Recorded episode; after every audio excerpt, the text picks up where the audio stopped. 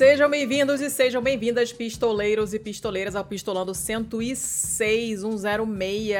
É uma BMF Edition. BMF que significa bolo, maionese e farofa. Que? Mentira! Bom, mal e o feio. A gente tava falando disso na Pistolândia. Se você perdeu, não posso fazer nada. É... Eu sou a Letícia Dacker. Você que perdeu, quem é? Eu sou o Thiago. Thiago do quê? Thiago Corrêa. Então tá bom. Vem cá. Bom dia. O senhor acordou agora há pouco, né? Que eu fiquei sabendo. São nove da noite. Acordei mesmo, se foda. Já tomou café da manhã? Agora, às nove da noite, ainda não. Ah, você fala como se não tomasse café de noite, né? Eu vou tomar. Eu, depois da gravação eu vou fazer um É claro que faz. café. Ah, Por isso que eu per... ah, É isso aí, por isso que eu perguntei. Entendeu? O BMF, pra quem não sabe, o que, que é, seu Thiago?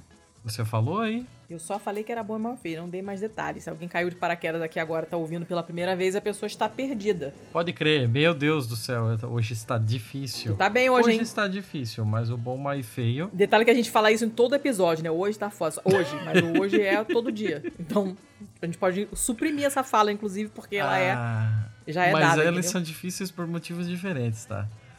É, hoje, É hoje eu tô com um sono foda, hoje eu tô mal disposto. Mas vamos lá, o bom mais feio é aquela brincadeira que fazemos com um filme que não saiu como The Good, The Bad, The Ugly aqui no Brasil, mas a gente brinca mesmo assim. E a gente fala notícias, notícias boas, notícias más, notícias feias. O feio é o que não cabe nem no bom nem no mal, porque é esquisito, é bizarro, é engraçado, é qualquer coisa. Isso aí. Então, beleza. Quer comentar o episódio passado, ao qual o senhor não Eu não comparecer? tava lá, Mas tu ouviu, ouvi, caceta. ouvi. Ouvi. É, é engraçado, né, que, que ainda tem gente que insiste em chamar a gente de podcast de política. Eu acho que talvez a gente seja Né? o podcast de política mais cultural Menos da podosfera. Porque a gente tem dois episódios sobre museus, a gente tem episódio sobre música clássica, a gente tem episódio sobre Shakespeare, a gente tem episódio sobre um monte de coisa que não é política hard É verdade, mesmo, é né? verdade, é verdade. Não, não, Um monte de é, ciências. não é diretamente política. É, pois é, não é diretamente. Inclusive, os próximos episódios, nenhum deles é especificamente sobre política. Então, Não? hum, estamos em outra categoria aí. Acho que não, hein? Não que eu me lembre. Oh. Resvala, mas não são Oh. episódios sobre política. Posso estar me enganando porque minha memória não é mais a mesma. Mas de qualquer forma, me diz o que, que você achou do episódio. Eu gostei do episódio, eu gostei, eu gostei da espontaneidade dela, sabe? Tipo, ela, ela Ai, nem gente, pensou assim, ela aceitou assim. teu pedido de casamento de primeira. Foi. Gente, ó, ela me ganhou quando ela me respondeu a mensagem no zap com o emoji do hominho dançando, assim, do. Do. Travolta, com o bracinho levantado. Pronto, aí ele já me ganhou. Ainda citou coisa, é porta dos fundos, falou, errou feio, errei rude. Claro que você nunca usou. Óbvio que não. Não tinha a menor dúvida. Mas a pessoa que usa comigo, assim, de primeira, já, já me Eu não ganhou. saberia em que contexto usar esse, esse emoji. Não precisa de contexto, é um hominho dançando. Ele funciona em qualquer contexto. só que tem um, entendeu? Tem um, toda uma parada lá pra usar. E, pô, cara, não, ela é muito foda. E foi uma ótima ideia do Gabriel, tanto de tema quanto de, de convidada. Foi massa, foi e massa. gostei pra caramba, o papo foi muito legal. Ganhei mais uma, uma amiga pra andar no recreio, porque mesmo ela não querendo, eu vou andar com ela. Eu não pude participar desse episódio porque eu tinha um compromisso. E no fim das contas o compromisso não aconteceu. Eu fiquei bem puto. Esse é o universo conspirando, você sabe, né? Acontece, isso aí são. Mas também, assim, eu não teria grande coisa a acrescentar, assim. Foi um. Foi um É, mas eu também não tinha, não, só fiquei perguntando. Foi legal, foi legal. E a Marília fala, ela vai sozinha, ela fala muito bem, ela é maravilhosa. Nossa, maravilhosa. Amei. Fiquei, foi um episódio que me deixou bem feliz, assim. A gente não costuma fazer feedbacks dos bom, mal e feio, né, Letícia? Porque, assim, quando a gente chega no BMF, a gente fala sobre entrevista, mas a gente não faz o contrário, né? É e, verdade. assim, esse BMF passado, ou seja, o penúltimo episódio, deu o que falar Ah. também, né? Deu o que falar. A, a, Eu já esqueci, obviamente. ó, a Celine Dion. Ah, meu, nossa! nossa senhora, Celine. A- as pessoas Ai, ficaram gente. descompensadas com aquela notícia. Teve, olha, tinha muito tempo que eu não ria tanto. Cara, maravilhoso. Tinha bastante tempo que eu não ria daquele jeito, de verdade, assim. E olha que eu sou uma pessoa que ri, mas ri daquele jeito, assim, desbragado, porque eu realmente não estava esperando nada daquilo. E, e eu ri tudo de novo editando, e as pessoas depois mandaram feedback pra gente avisando que tinham rido nos lugares mais impróprios também. Eu fiquei bem feliz, porque, né, vocês têm que sofrer comigo. Não, não, não quero ficar sozinha na, meu, na minha problemática. Foi ótimo, foi ótimo. A sua notícia, o senhor está de parabéns. É, não, não esperem que tenha algo parecido hoje, assim. É, aquela ali é uma daqueles, é, não vai ter hoje, não. daquelas raridades que de vez em quando acontecem, mas não dá para manter. Tem que dar muita sorte. Sempre assim. Não dá, tem que dar muita sorte. São coisas que acontecem assim, uma vez na vida tá na morte, a cada morte de papa, como se diz em italiano. Agora, uma coisa que me deixou um pouco para baixo com relação a esse episódio é que eu esperava mais apoio das pessoas. Eu não recebi apoio das pessoas. Em que sentido? Sobre a, sobre a minha gramática. Se é um porco, dois porcos. Se é um osso, dois ossos. Eu não sei um se você percebeu, mas as pessoas escolhem. As pessoas escolhem ignorar porque isso é doloroso. Letícia. Entende? Então as pessoas escolhem fingir que não um ouviram. Olho, que é uma, uma atitude muito um sábia. Um olho, dois. Vamos começar? Um que tal? olho, dois olhos. Me diz por que, que um Vamos piolho começar? não é dois piolhos. Vamos começar? Você está fugindo do debate. Eu não quero conversar sobre esse assunto, porque eu fico nervosa só de imaginar cachorros. Eu tenho vontade de sair gritando na rua. Piolhos. Então, não! N- Não, porra. Já são olhos. Tá. Não é pra fazer sentido, é língua. É um idioma, não é pra fazer sentido. Nada faz sentido. É um, idiomas são coisas vivas, malucas, desprovidas de sentido com uma certa frequência. Não fique procurando padrão onde não tem, porque não, às vezes não tem. Não é e foda-se. Deve ter uma explicação, e se não tiver também não faz a menor diferença. E é legal que seja maluco assim, eu acho maneiro. Eu gostaria um- que tivesse uma um ordem um charminho. pouquinho melhor. Mas é isso, é muito Mas- fácil. Isso é muito fácil. Mas beleza. Eu, olha, você tá falando com uma pessoa, você tá falando com uma pessoa que não superou a perda do, do trema. Nunca superei, nunca superarei. Eu não, eu não tô nem aí pro treino porque eu nunca usei. Então foda-se, assim. É que você nunca escreveu linguiça. É... Ah, eu escrevi, eu escrevi assim. Vamos começar pela. foda-se. Foda-se o Thiago, trema. são 15. Ah! São 15 para as 10, vamos começar? Vai, tem quantos bom aí? Eu, olha, eu tenho duas boas, cara. Caralho, eu tenho três boas. Ah, vai se fuder você também. Por quê? Nunca tem nada bom, porque aí quando, eu- quando eu tenho duas, você tem três. Pô, que merda. Começa você então, exagerado. Vai. Tá, eu vou, eu vou começar com uma. Mas assim, não são coisas muito grandiosas, mas são boas, são boas, são legais, são promissoras. A primeira delas vem da BBC News, é do dia 29 de dezembro de 2020. Repare que eu não comecei ainda o ano novo nas notícias do BMF, né? Deixa de ser exibido. Deixa Mas- de ser exibido, isso é feio. Deus tá vendo. Mas vamos lá, essa notícia do 29 de dezembro é, fala sobre como o Japão está desenvolvendo satélites de madeira para combater o lixo espacial. Madeira? Madeira. Madeira. Como assim, Bial? Como assim? Então, é, Adorei a ideia, mas é, como? é uma empresa japonesa chamada Sumitomo Forestry. Hum. Ou que deve ser Sumitomo Forestry. Provável, e sim. junto com a Universidade de Kyoto, eles juntaram forças Hum. para desenvolver o que eles esperam que seja a, a primeira, a primeira classe né, de satélites é, do mundo feitas de madeira em 2023, ali na esquina já. Tipo, amanhã. É, é bem por aí, assim, eles já estão desenvolvendo pensando logo ali. E a ideia é usar madeira no espaço para que é, na reentrada na atmosfera, né, esse material todo entre em combustão sem gerar nenhum tipo de resíduo. Que legal, cara. Que maneiro. Porque isso, esse tipo de coisa é um problema, né? A gente tende a não pensar muito nessas coisas. Uhum. Porque a gente acha que tem, sei lá, pouco satélite, porque não é o tipo de coisa que todo dia, né, não é ônibus, né? Mas tem anos que a gente lança coisas no espaço. A gente não, né? Porque a gente, coitados. Que o ser humano lança coisas no espaço e as coisas ficam, né? E em algum momento isso vai acumular. E é engraçado que depois que você começa a ter esse tipo de pensamento, você não perde mais. É igual andar de bicicleta. Quando começou essa, essa maluquice da pandemia com esse negócio de máscara, a primeira coisa que eu pensei foi onde que essas cacetas dessas máscaras vão parar? Uhum. né? É, São formas de lixo que a gente normalmente não considera, né? Mas é muito maneiro isso. O que, que muda em termos de, de. Muda alguma coisa em termos de eficiência? de Porque tipo, imagino que a tecnologia deve ser toda diferente para trabalhar com uma, um material tão diferente como a madeira. Que é completamente oposto do que é usado com normalmente, que é metal e plástico e sei lá mais o que. É, tem uma cacetada de coisas aí que vão ter que ser revistas, né? Uma, é, não só por conta do material, mas por conta das propriedades do material, né? Como, sei lá, peso, como resistência à, à tração, etc e tal. Eu fiquei de cara que eu tava vendo aqui que essa, esse grupo Sumitomo, que é o, hum. o, o, que tá participando aqui da, da parada, essa empresa tem 400 anos. Mas, gente, eles fazem satélites há 400 anos. Claro que não, né? Eles fazem coisas de madeira, mas é um pessoal que mais ou menos sabe é. o que tá fazendo, né?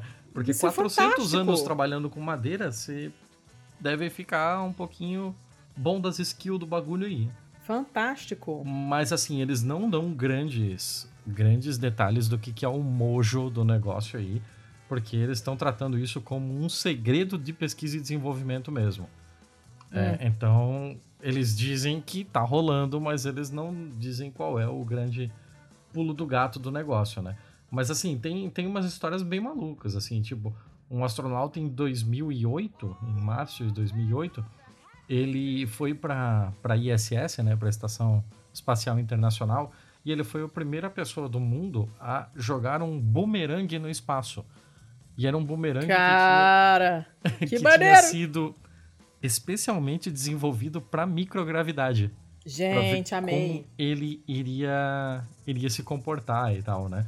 Então, assim, o fato de terem falado sobre alguma coisa mais ou menos relacionada a isso nessa matéria dá a entender que a ideia deles é que, é, dependendo da, da altitude mesmo desse, desses satélites, né?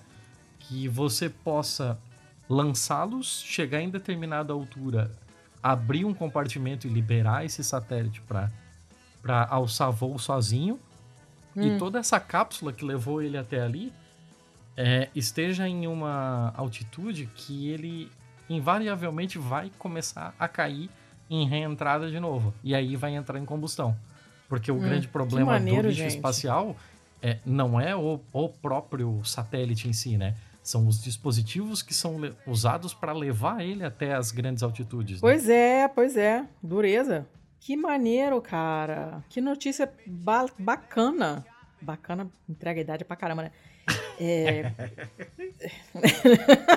Não é? Adoro. Mas é muito legal, adorei, cara. Que coisa legal mesmo. Muito, muito bacana. Você imagina quantos satélites tem no mundo hoje? Menor ideia, claro do mundo não. hoje? Claro que não cerca de 6 mil. É coisa?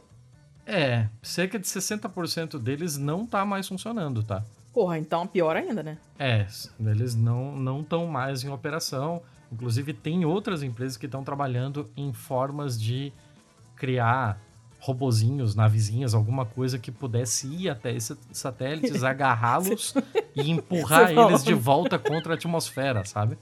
Você falou navezinha, eu fiquei pensando, na vizinha.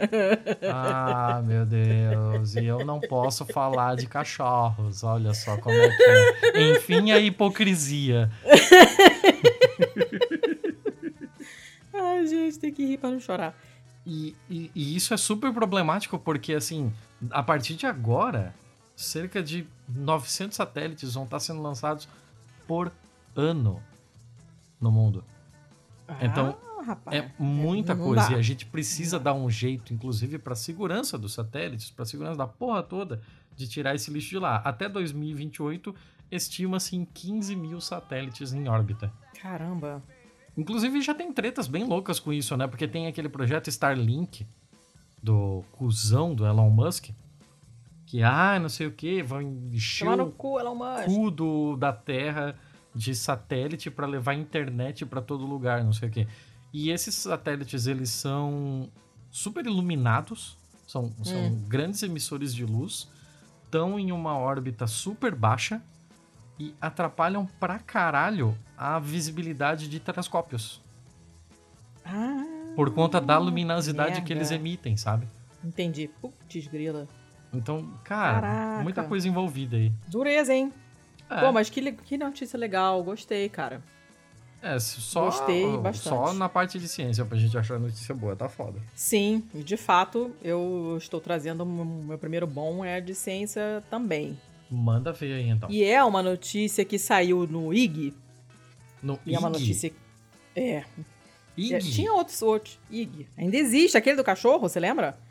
Sim. Que todo mundo comprava aquele cachorro que tava na moda, aquele cachorro do IG? Tá, o, o IG não, se, não significava internet grátis? Era, né? Aí você já tá fazendo perguntas difíceis, eu não me lembro, eu só lembro Caralho, o IG ainda existe, caralho. Ainda existe, cara. E esse é do IG Ciência, tal, não sei o quê. É que, na verdade, quem me passou. é, Eu tenho contrabandistas de notícias, né? Várias pessoas, felizmente, gostam de mim e contrabandeiam notícias pra mim no, no PVT. E aí a pessoa que me passou, me passou um tweet. Só que era ruinzinha de ler, assim, era, e, só tinha, e tinha o vídeo e tal, não sei o que. Eu falei, ah, vou catar isso aqui. Aí a primeira que apareceu, que era uma fonte um pouquinho mais conhecida, era essa aqui. Então, que IG seja. É uma notícia fresquinha, de 3 de março, hoje é dia 7. Olha só, pesquisadores da UNB desenvolvem máscara que barra e inativa o vírus. Aí você fica, foda-se, é só mais uma máscara. Tem um monte de máscara. Essa é só mais uma, certo? Só que essa, primeiro que ela tem a- o aspecto de uma máscara cirúrgica. Não é como. Ela tem a eficácia de uma N95, mas não é a mesma, o mesmo aspecto, né? A N95, que eu in- inclusive comprei recentemente, a máscara de pano, gente, não adianta contra essas variantes novas, que são muito mais transmissíveis. Quem puder, compre a N95. Tem, se vocês fuçarem, tem vários tweets no. Tem, tem perfis só pra falar de máscara no, no Twitter, na, no Instagram. Fuçem lá que vocês vão achar. Tem vários fios com links de lugares que vendem. Magazine Luiza tava vendendo. E aí você compra Leroy Merlin. Aí você compra uma quantidade grande, tem desconto. Não é, não é tão mais cara assim do que, do que as outras e protege mais, né? Então invistam, que vale a pena. Mas ela fica, ela forma uma espécie de vedação. Uma espécie não, ela forma uma vedação no Você rosto. fala Leroy Merlin? É porque era pra ser Leroy Merlin, mas é muito escroto, né? Eu acabei falando do jeito que o italiano fala, que é errado também. Leroy Merlin. Foda-se. Desculpa, isso ficou na minha Mas na hora que eu falei, na hora que eu falei, eu percebi que eu falei feio. Eu falei, Thiago, vai encher o meu saco. E tá, tá certo, tem que encher mesmo, que saiu ridículo.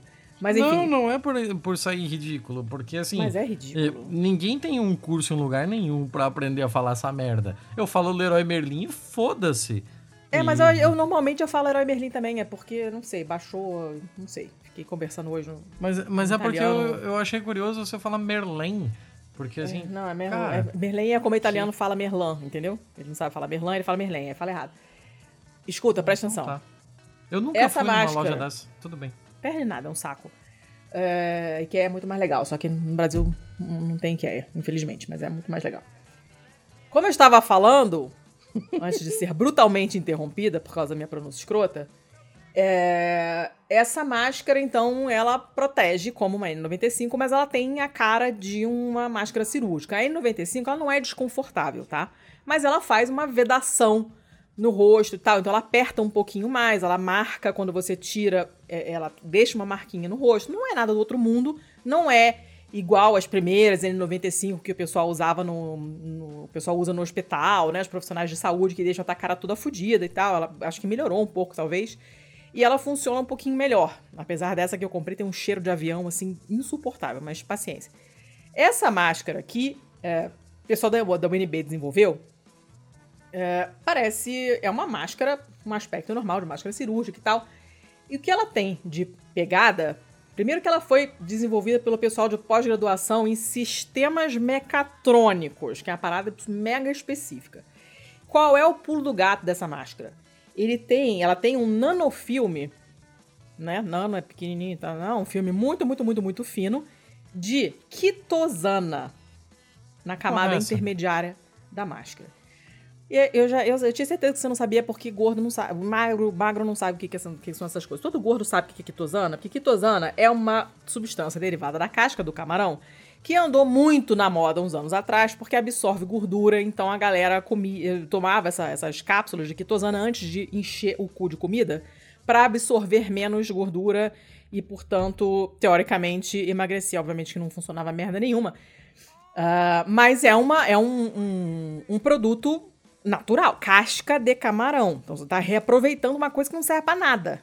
Porque casca de camarão é uma coisa que normalmente você não usa muito, né? Até tem tempero de casca de camarão e não sei o quê, mas não é uma coisa que você usa em quantidades industriais. A maior parte é descartada. Então uhum. já começa tendo, dando um uso para uma coisa que normalmente não é usada, e isso é sempre legal. Essa, esse nanofilme, ele funciona não só como uma barreira física, mas também como barreira química. Ele consegue desativar, inativar no caso, nem inativar, desativar é feio, inativar o vírus. Essa máscara se chama Vesta, é 100% de fabricação nacional, tem essas três camadas de tecido que conseguem reter esses negócios todos e tal. Uh, ainda está em fase de ensaio clínico, num hospital lá de Brasília, Hospital Regional da Asa Norte, e depois vai ser mandado para Anvisa para aprovação. Mas é bem promissor, né? E esse pessoal, os pesquisadores que desenvolveram esse produto, são todos bolsistas da CAPES. Sem CAPES não tem pesquisa, sem pesquisa, sem investimento em pesquisa, CNPq e as bolsas todas de, de mestrado, de doutorado, não tem pesquisa de merda nenhuma. E não só de hard sciences, que é o caso dessa aqui. De nada. Então, toda vez que alguém falar, ah, brasileiro precisa ser estudado, não vai ser estudado porque não tem dinheiro para o pessoal de humanas estudar. E também não tem dinheiro para pesquisar a casca do camarão direito, porque eles fizeram um milagre, porque eu tenho certeza que não tem fundo para porra nenhuma. Eles cortaram um monte de bolsa da CAPES. É, dá para falar seguramente que sem CAPES não, praticamente não tem ciência no Brasil, né? Não, não, não é... tem, não tem, não tem, né? Uh, então nós temos que bater palmas para essas pessoas que conseguem fazer milagre com os pouquíssimos fundos, sempre menores, que esse governo idiota sai cortando.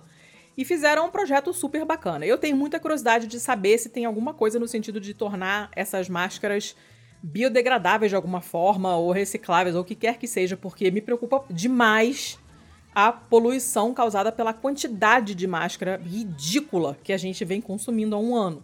Né? E é engraçado que quando eu fazia faculdade, tipo, isso nunca tinha passado pela minha cabeça. Para mim, pá, vai tudo pro incinerador do hospital e foda-se. Mas se a quantidade aumenta muito, incinerar também gera poluição. Sim. Claro. Também requer energia e também é, emite poluição no ar, né? Então o ideal é ter uma outra, um, outro, um outro modo de descartar essas coisas. Eu nunca tinha pensado nisso, é, porque jovem é burro, não, não sabe nada. E, é, e hoje em dia esse é o tipo de coisa que me preocupa muito, assim. Eu não, eu não consigo imaginar a dimensão da quantidade de máscaras que a gente tem e para onde elas estão indo. Já li alguns artigos de jornal, de revista, explicando a, como é que, onde estão indo parar, que encontraram essas máscaras lá na casa do cacete, no meio do oceano, não sei o quê. Eu fico deprimida e normalmente eu fico só na manchete para não ficar chorando no chão em posição fetal. Mas é um problema. De qualquer forma, essa é uma máscara totalmente nacional, usando um produto que normalmente é descartado. Então eu achei super bacana. É mais um mecanismo de proteção para essa e para outras é, pandemias vindouras. Porque vindourão. Entendeu? Elas vão vir na nossa direção. Quanto mais armas a gente tiver, melhor. Então eu fiquei feliz. Ciência sempre legal. E essa foi a minha primeira boa. Louco isso aí. Louco isso aí, mesmo. Legal, né? Porra. Sim, camarão, porra, cara, casca ainda. de camarão é muito legal. É, eu nunca tinha ouvido falar isso aí. É que você é magro. Gordo conhece. Vai. Vai você então, esbanjador de notícia. Dona Letícia, você sabe o que é um glioblastoma? Sei, é um tipo de tumor do sistema nervoso. Punk, punk.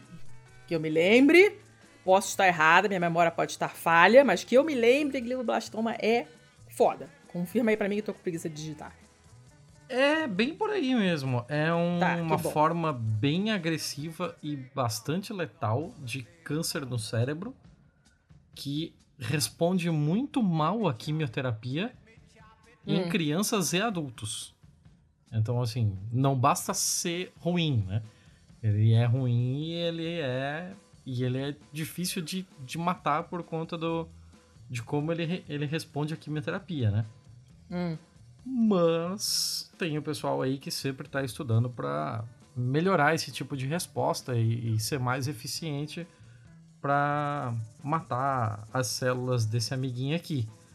Hum. E essa notícia vem do Lab Roots, 28 de dezembro de 2020. LabRoots é um site de ciência, de divulgação científica. Nunca vou falar. Whatever. Hum. É, a matéria aqui é da Annie Lennon. Annie Lennox.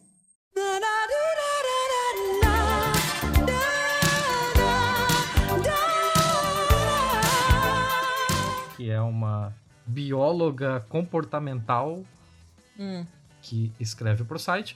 E a pira aqui é que o pessoal da Universidade Goethe, da Alemanha, hum. encontrou um medicamento que pode induzir a morte às células cancerígenas do glioblastoma. Uh! Um medicamento que já existe hoje. Assim, ó, não Olha, precisou ser desenvolvido. Um medicamento que já existe hoje. É um antitumoral ou é outra coisa totalmente diferente que ninguém esperava? É, se fosse um antitumoral, não estaria aqui. Ele tá aqui. sei lá, podia ser por... um antitumor de colo do útero, não sei. Não, ele tá aqui justamente por ser um negócio de onde você menos esperava. Ah, meu Deus, o medicamento de em questão é a loperamida. Olha! É uma, um, uma medicação antidiarreia. Cara, que engraçado! Olha! Mas, gente! Que tal? Você, você se eu botasse pra chutar, eu, você não nunca, esperava que viesse daí, né? Nunca, nunca. Esse remédio é baratésimo. Deve custar, tipo, 5 reais a caixa. Olha aí, ó, que maravilha. Só, só vantagens. É, porque é, uma, é um remédio antiguinho, assim, não é uma. Você não, normalmente, o ideal é você não tomar antidiarreico. Quando você tá com diarreia, seu corpo está querendo expulsar coisas. Deixa ele expulsar. Hidrate-se o máximo que for possível. Se você não conseguir beber água, você vai para o hospital, fazer um soro. E, é, é, e deixa o corpo se livrar daquilo. Se, se a diarreia é para se livrar de toxinas, o que você não quer é manter a toxina no seu corpo, certo? Você uhum. toma esses remédios anti-remético, né, que é anti-vômito e anti-diarreico, quando a situação tá muito grave.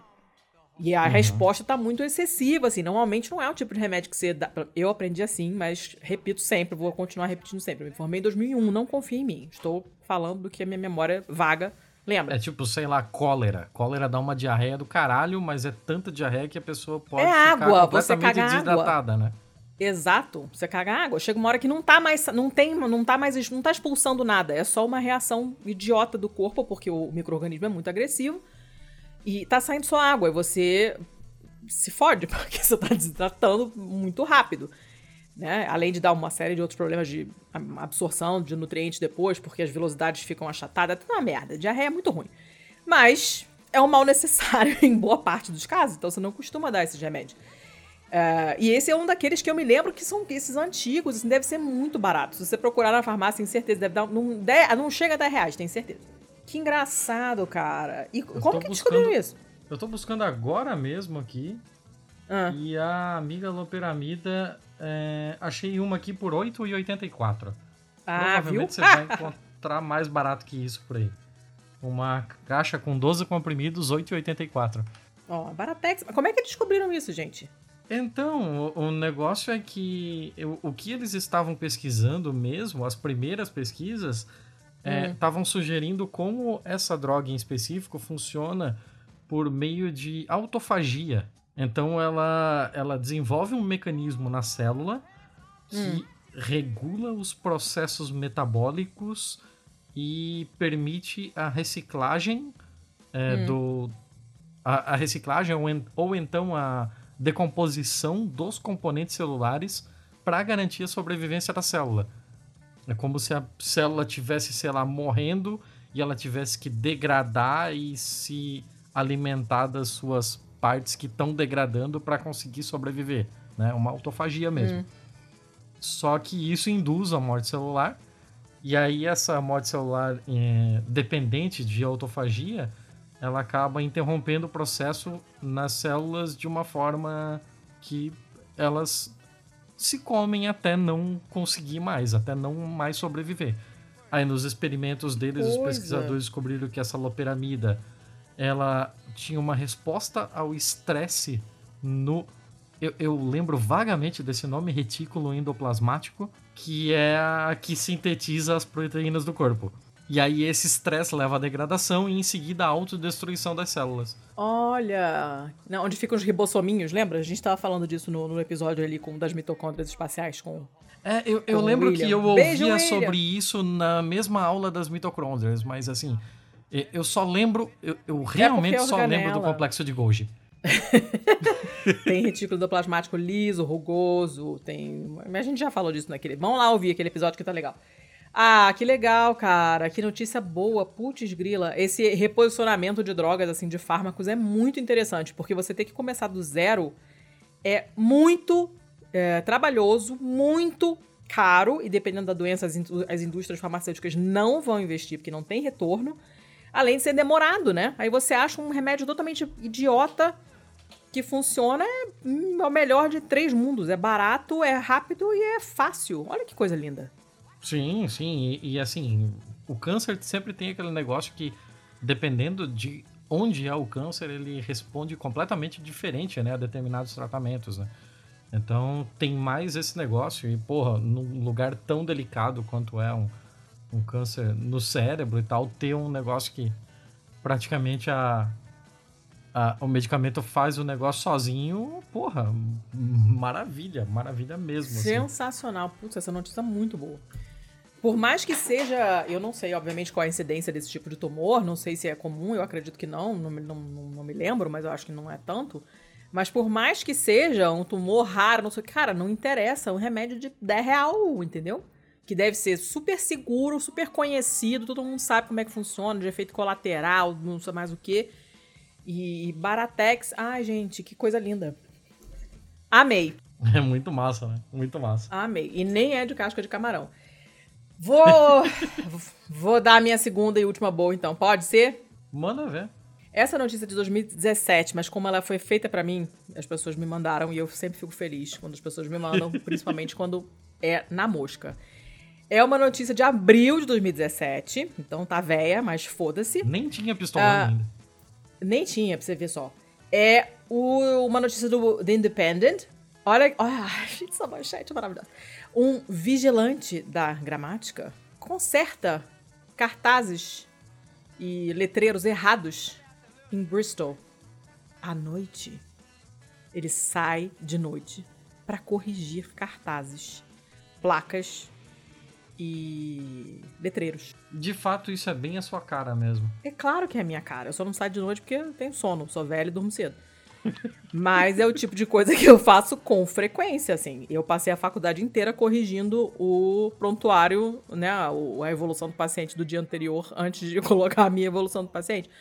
Porque eu via tuberculose A esclarecer aquele A com um acento grave que marca crase, eu queria chorar. Não tem crase antes de verbo, caceta, e as pessoas botavam e eu ficava desesperada. É, ou então, ah, restaurante, quando bota aquele quadro negro com o cardápio do dia, né? Hum. E aí um monte de coisa escrita errada. Eu saía lá com o mindinho e passava assim sorrateiramente e apagava. Inclusive, é uma prática que eu mantenho até hoje, porque eu fico muito nervosa com essas coisas e eu não resisto, eu vou lá e, e conserto. Esse cara, que se autodeclara Grammar Vigilante, ele passa as noites dele correndo ali, percorrendo as ruas de Bristol, corrigindo a pontuação nos letreiros. E o inglês, para quem não, não, não, não sabe muito bem como funciona, o inglês tem essa coisa do apóstrofo que as pessoas erram muito. Inclusive quem é falante nativo de inglês. As pessoas erram muito esse negócio do apóstrofo, porque tem umas, tem umas regrinhas chatinhas. Não é exatamente difícil, não é que nem uh, o som Z poder ser com Z, com X ou com S em português, sabe? Que não segue muita lógica. Tem uma lógica, só que são muitas lógicas diferentes e as pessoas não sabem. E o cara fica extremamente nervoso com essas coisas erradas, então ele sai de madrugada corrigindo. Ele sai de casaco preto e chapéu, totalmente ninja Matrix, né? Tem mais de 10 anos que ele faz isso, Thiago. Tem 10 anos que esse homem faz isso. Caralho, pra quê, cara? Segue a sua vida, cara. Vai, vai arrumar um hobby, cara. O hobby dele é esse, cara. Não, o hobby dele um é esse. Que mané quebra-cabeça? Quebra-cabeça é coisa de jovem. Não. A primeira vez que é coisa ele correu... de jovem, pô, tão errado. É igual o urso. A, a, primeira vez que ele fez isso foi em 2003.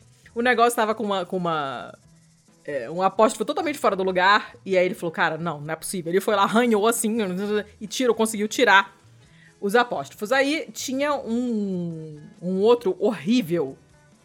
Horrível. E ele falou, cara, não, sem condições, sem condições. Ele foi lá e tirou. E ele começou a fazer isso cronicamente, assim, né? Ele, ele criou uma ferramenta que deve ser tipo aquele negócio de pegar manga no pé, que é tipo um, uma, uma vara comprida com uma lata na ponta para pegar manga. Uhum. Deve ser um negócio parecido com esse. Só que com um raspador na ponta para ele raspar as paradas lá. E ele chamou de Apostrophizer. que é tipo exterminador de apóstrofe.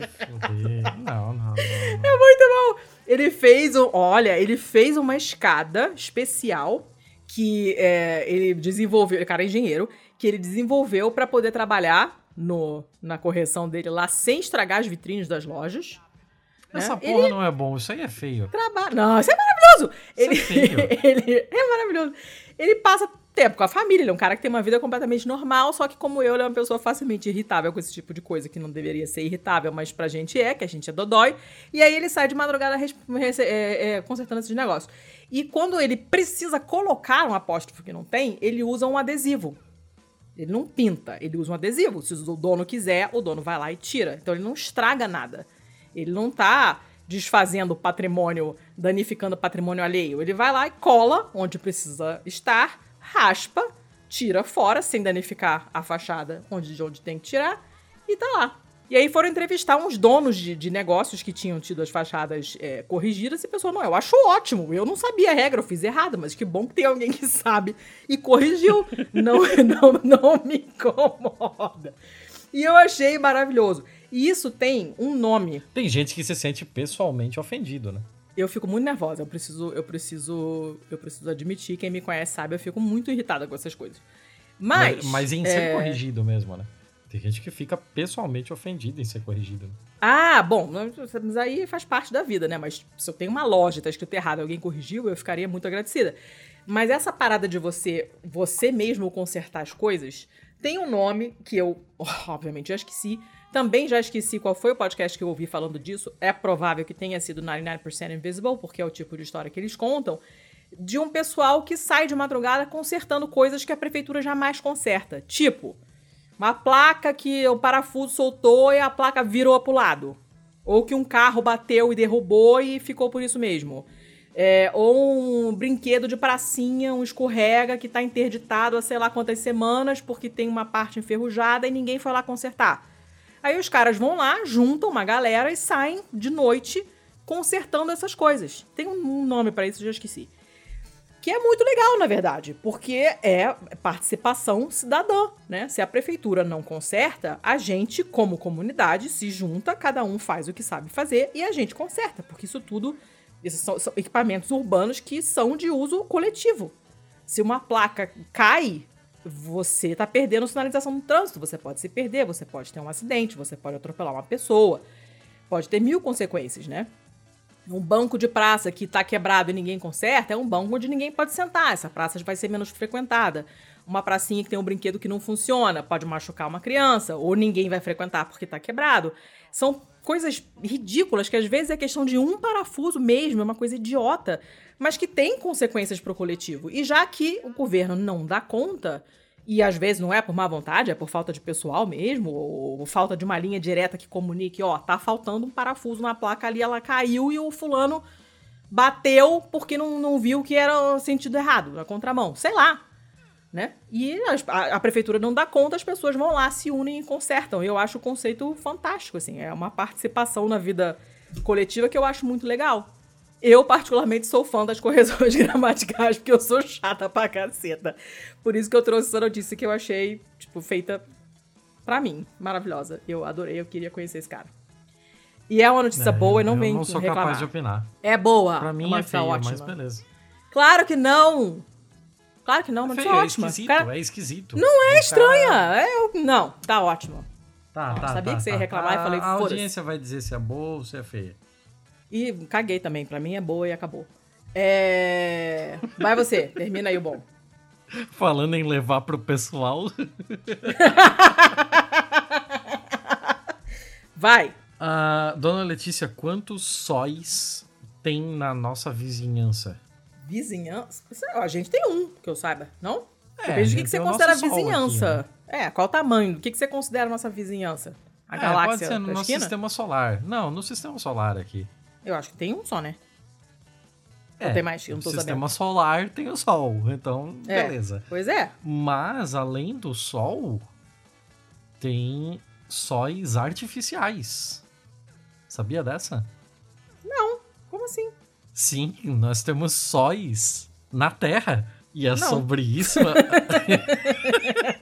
Eu tinha certeza. Quando você fica confuso, você entra em estado de negação total e completo. assim. Total! Quando eu falo um negócio que você simplesmente não entendeu, você não chega. Por quê? Você diz: Não, não, isso não existe. Não, eu nunca ouvi falar é disso. isso. Eu Logo, tenho plena consciência que eu faço isso. Mas me explica que eu quero saber. Que eu tô achando bizarro, mas eu tô gostando. Então, não só temos sóis artificiais aqui na Terra, quanto é, o sol artificial da Coreia quebrou um recorde, sendo agora mais quente que o nosso Sol. Nós temos Como um assim, Sol gente? na Coreia que é mais quente que o Sol, o Sol. Como assim na Coreia? Quanto, Na qual o tamanho desse sol, gente? Na Coreia, na Coreia. É, é- é um Sol artificial em laboratório. Ah! Você tá me deixando nervosa. Onde? Por quê? Tamanho? Como? Do que? Quem? Que horas?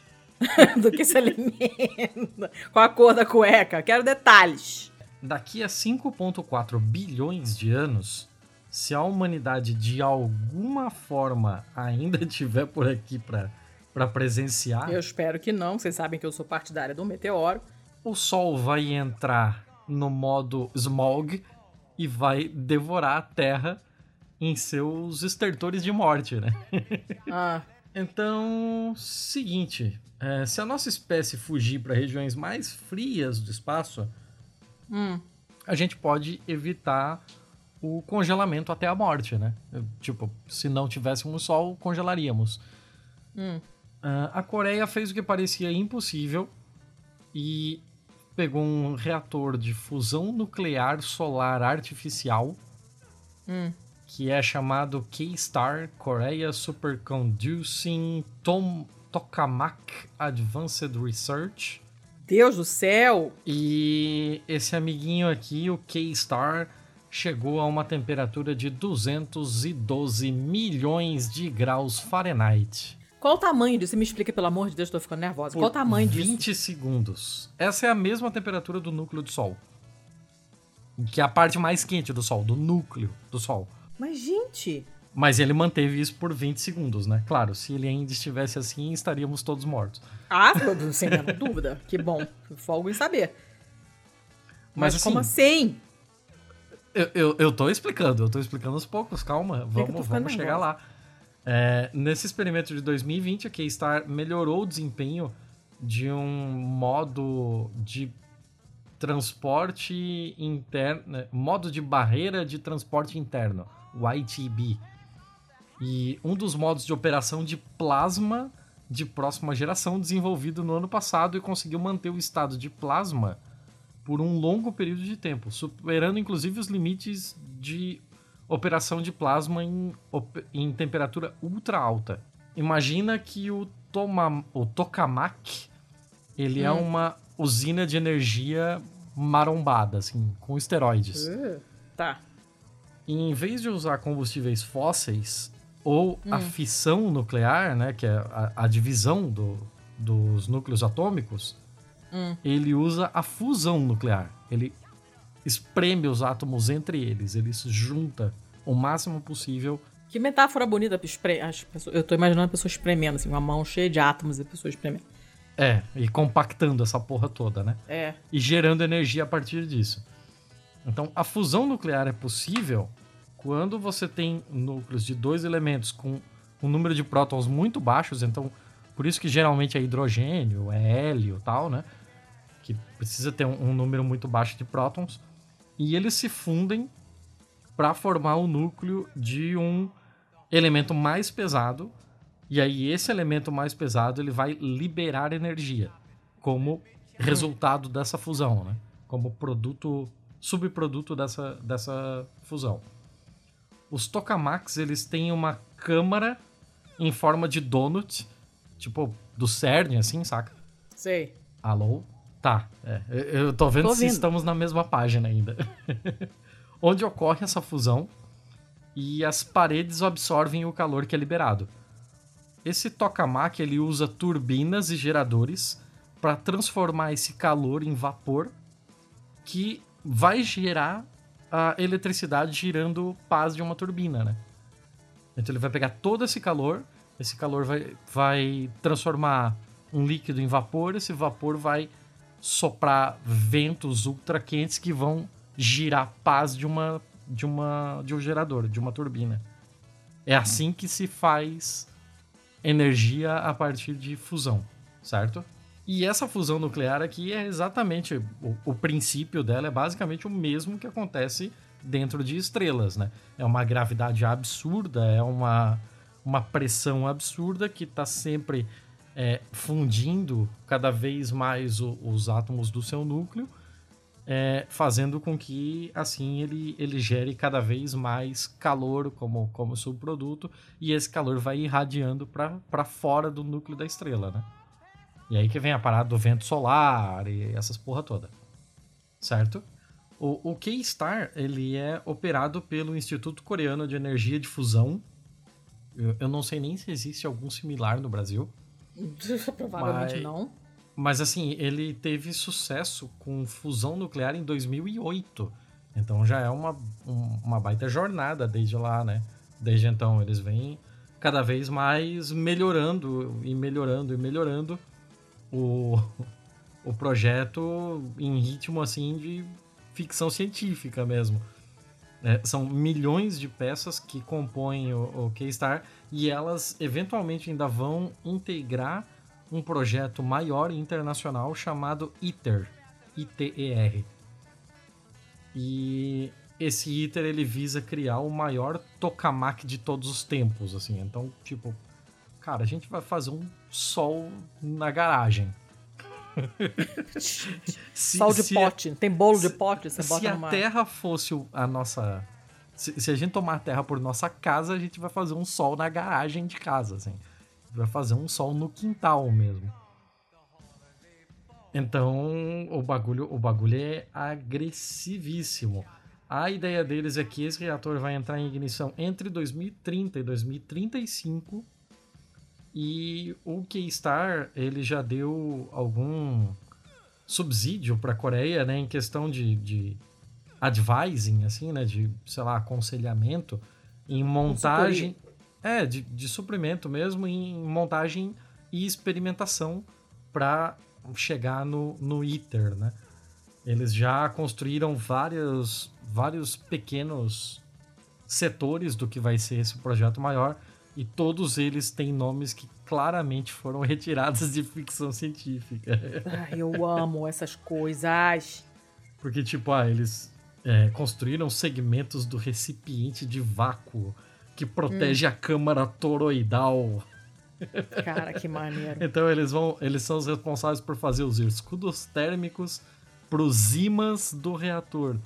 É, também vão fazer o modo. Eles melhoraram o modo de operação. Ah, cara, aqui, é, aqui eu só tô lendo. Se eu disser hum. que eu tô hum. entendendo, eu tô mentindo. Eles melhoraram o modo de operação de plasma de última geração que foi desenvolvido no passado. Então tá bom. Confio, confio em você. ITB são áreas de plasma no centro de um reator, onde a turbulência pode ser interrompida ou pelo menos reduzida. E a ideia deles é conseguir dominar, uh, dominar uma, fase é bem específica do plasma, pelo que eu entendi aqui. Porque, assim, é... eles, eles querem estender o tempo que o plasma permanece aquecido. Motivo pelos, pelo qual os cientistas estão usando modelos de computador para descobrir como obter o máximo dele. O que eles procuram especialmente é o local exato onde ocorre o estado de plasma mais procurado. Esse estado é conhecido como transporte de turbulência.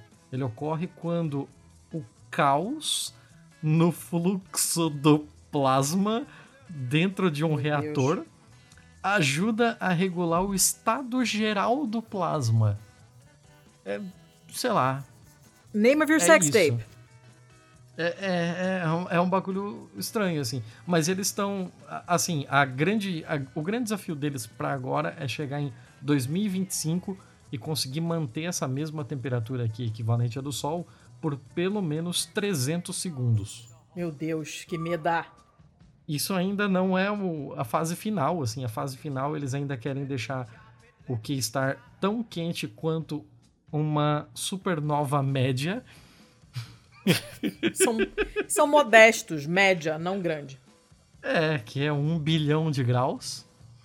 Mas isso vai demorar um pouquinho mais, assim. Cara, um bilhão de graus.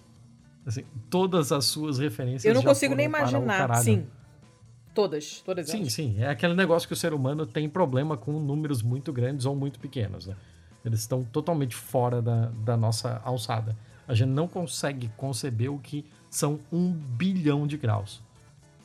Eu não. Nossa, não passa pela minha cabeça. Que cara. Beleza. Be- beleza. Tá. Se, É eu, se eu disser que eu entendi aqui. muita coisa, eu estarei mentindo, mas. Tá, confio. Uma boa notícia. pá, pá. Show. Vamos pros ruins então agora? Vamos pros maus? Manda ver. Quanto você tem? Ah, deixa eu ver. Ah, acho que eu Não tenho exagerem. dois ou três. Dois ou três. Não exagera. Dois, dois, dois, dois, dois, dois. Tá, eu tenho dois um só. então. Tá, então começa você. Eu só tenho um? Tá. Você Tá quer bom, mais? então, Do jeito que tá tudo um cu? Eu vou- Eu não quero adicionar a tristeza à vida das pessoas. Eu vou trazer aqui a primeira notícia do ano, de Hum. uma notícia bem recente, inclusive, 7 de março de 2021. E eu trouxe Hum. ela aqui já pensando em você, porque você gosta dos cogumelinhos, né? Adoro. Então, é, mas é uma notícia de cogumelinhos normal. Então, você tem que levar isso em Hum. Eu consideração. gosto também, acho interessante. Não, eu acho interessante também. Aprender o que não fazer também é, é bom. É, é, isso aqui realmente ensina uma. dá uma lição de vida sobre o que não fazer, de fato.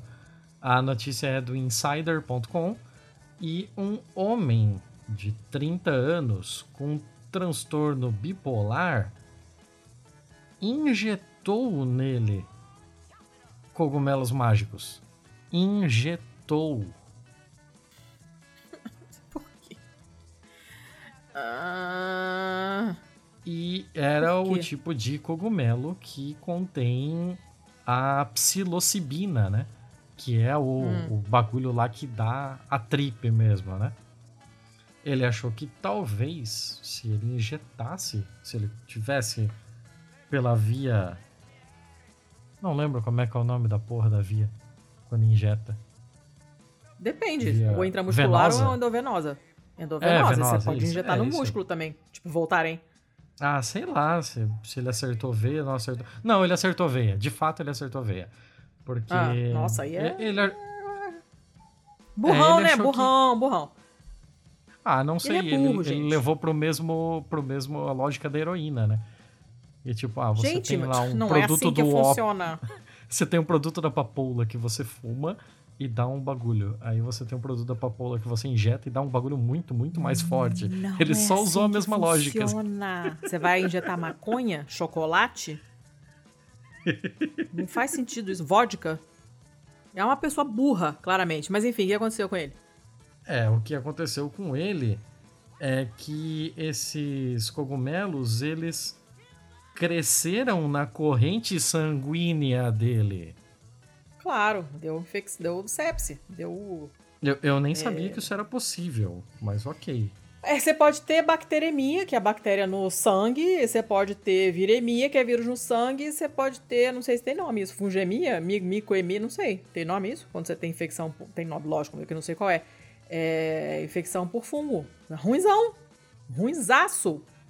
E aí? É, é ruinzaço mesmo. No caso dele, gerou uma. Uma. Eu esqueci o nome disso em português. É, organ failure. É, É, deu falência múltipla de órgãos.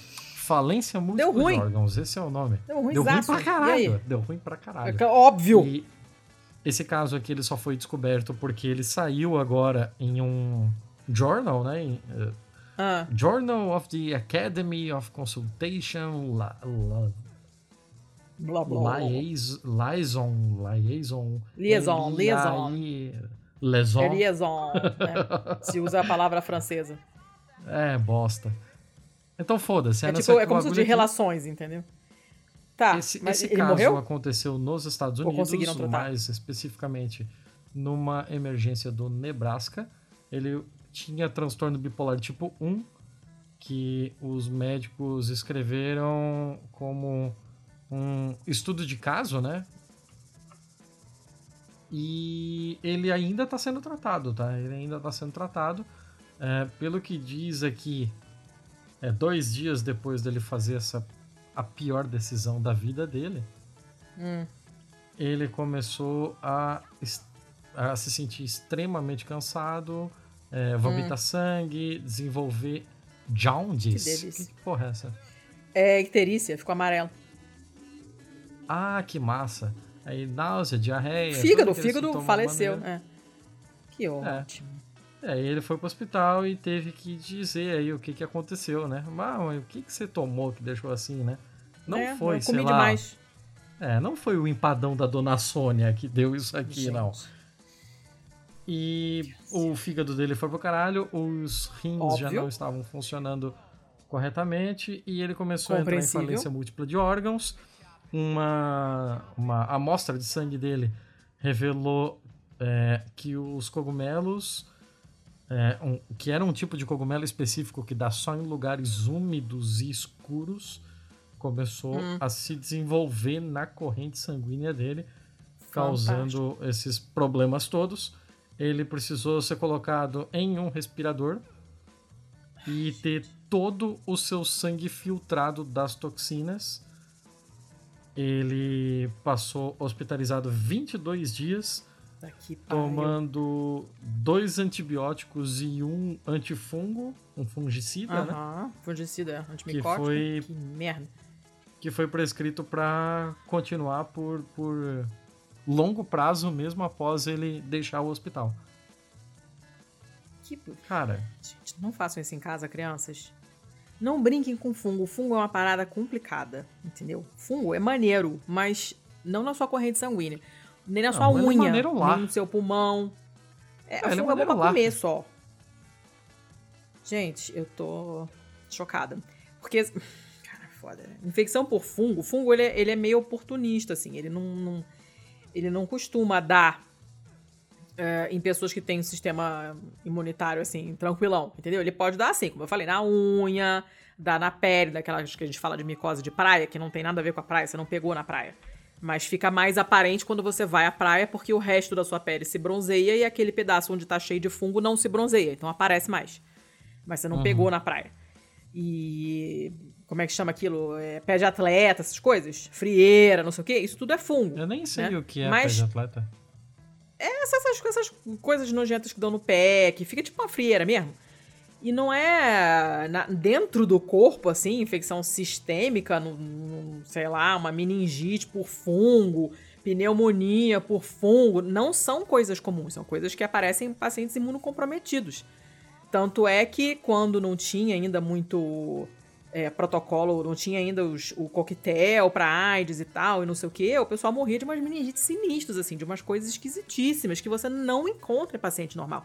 Até hoje, que com coquetel, né, não são muito comuns, de vez em quando acontece. né? Quando eu fiz a pós de micro, tinha uma colega minha que guarda, o fundo de tela dela era uma foto do microscópio que ela tirou, que ela achou uma vez na vida só, um criptocócoro que era na, na, na biópsia do paciente, que é um microorganismo que normalmente não faz nada. Você- O teu corpo dá um peteleco e o negócio morre, mas quando você não tem sistema imune funcionando, é, o bicho te pega, né?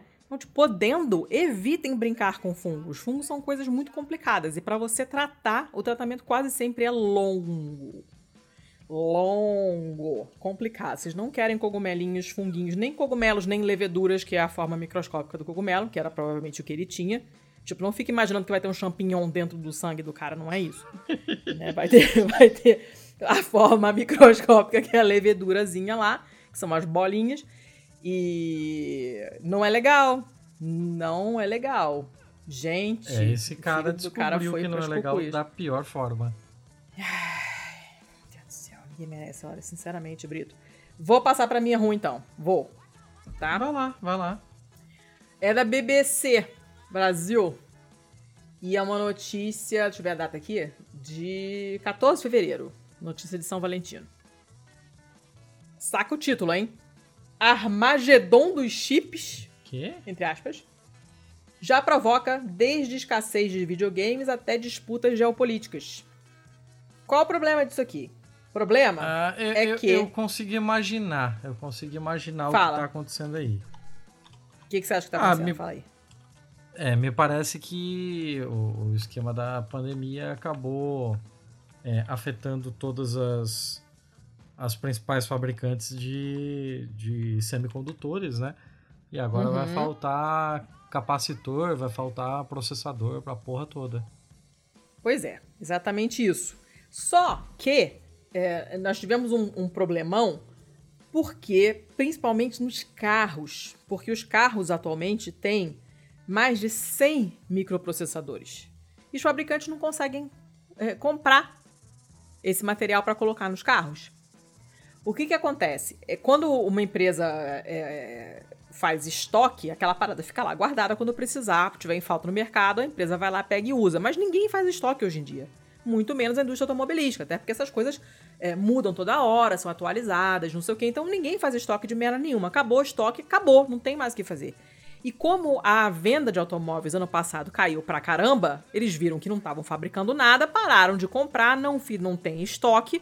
Agora que as vendas voltaram, sabe-se lá por quê, eles não têm como fabricar, porque não tem a caceta do, do negócio lá. E, obviamente, não só carro, mas celular, tudo quanto é dispositivo eletrônico que a gente usa hoje em dia, computador, tudo. Não tem nada, né? Não tem mais, ninguém acha esses processadores.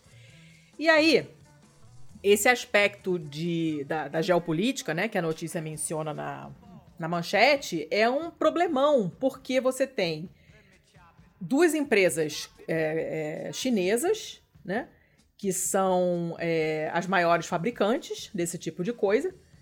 São, é, chinesas não, desculpa, coreanas. A TSMC e a, Samsung, e a Samsung, né, que são as principais produtoras mundiais de chip. E elas gastaram bilhões com B de bananada para acelerar um processo novo super complicado para fabricar os chips é, de 5 nanômetros para produtos de última geração. E aí entra toda a parada do 5G, que você tem. Uhum. As fábricas tiveram que mudar todo o sistema delas para produzir essas coisas novas. E isso não é de um dia para o outro, é uma coisa que leva tempo. Então não dá para o pessoal falar assim, ah é, tá, beleza, não tem chip para tecnologia antiga. Então vamos começar a fabricar logo a tecnologia nova, 5G? Não é assim que funciona. Você tem que readaptar todo o seu parque industrial, uma, é, construir maquinário novo para produzir essas coisas, treinar profissional, é uma coisa que demora, não é de um dia para o outro. Então tá tudo cagado.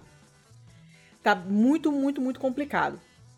E, obviamente, isso gera um efeito em cadeia, lógico, né? Porque as, as as empresas que usam esses materiais para produzir não têm mais os produtos para vender. Então, quem está querendo comprar não consegue comprar. E aí esse dinheiro vai ser gasto, sei lá, em outra coisa. E aí essa empresa vai, de repente, mandar a gente embora porque não consegue vender, porque não consegue fabricar.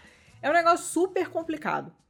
Uh, tem uma, uma, uma previsão de que a indústria automotiva vai perder 64 bi de dólares em vendas porque teve que reduzir a produção porque não tem chip. Não tem chip. Que maravilha. E aí é maravilha. maravilhoso, né? E toda a parte de geopolítica que, que, que eu pulei lindamente essa parte, falei que ia falar e não falei. É, os Estados Unidos ainda lideram o setor de desenvolvimento e de design de componentes, né? Mas quem fabrica uhum. mesmo, a indústria, são Coreia do Sul e Taiwan. 83% da produção global de chips são desses dois países. Chips de processador, 70% dos chips de memória do mundo são produzidos por Coreia do Sul e Taiwan é coisa pra caramba, né? Uhum. E aí o que acontece é que praticamente um monopólio do mercado dos produtores de chip, o que tem uma série de implicações geopolíticas. Lógico, se só, só tem praticamente eles que produzem, eles meio que podem cobrar o que eles quiserem e impor as condições de pagamento que eles quiserem também. É, monopólio nunca é legal, né? Nunca é legal, de coisa alguma. E os Estados Unidos estão se cagando todos porque pode ser que role uma escassez das linhas de abastecimento. Se eles brigarem com esses países, acabou. Não vendo mais pra tu. E aí? Tu vai fazer o quê? Nada. Sentar no cantinho e chorar.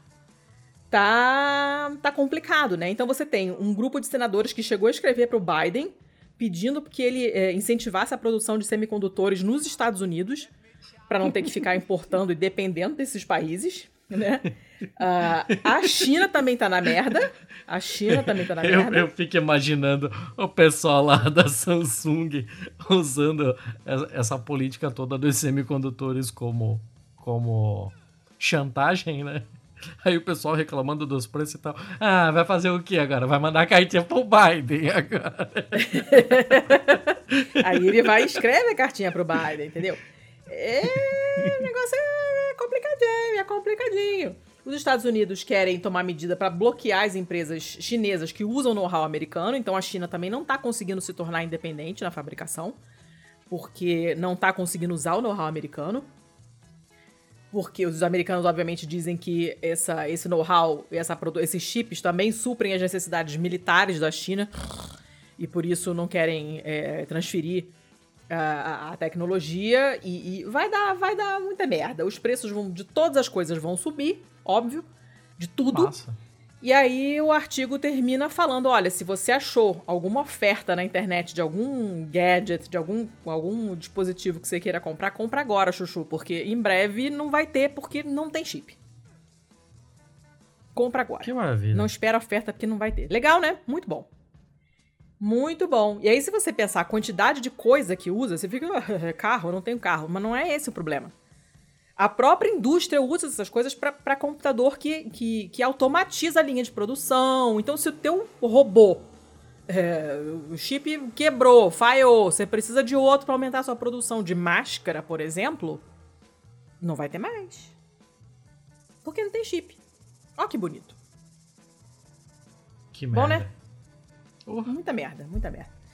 Notícia bosta, bem bostinha, não é, não é uma coisa avassaladora, não é, é digamos, sei lá, abrir um buraco no chão e engolir uma cidade inteira, um tubarão mordeu a cabeça de um, sei lá, cachorro na praia, não é isso. Não é esse nível de ruim, mas é ruim, né? Sim. É ruim. Com certeza.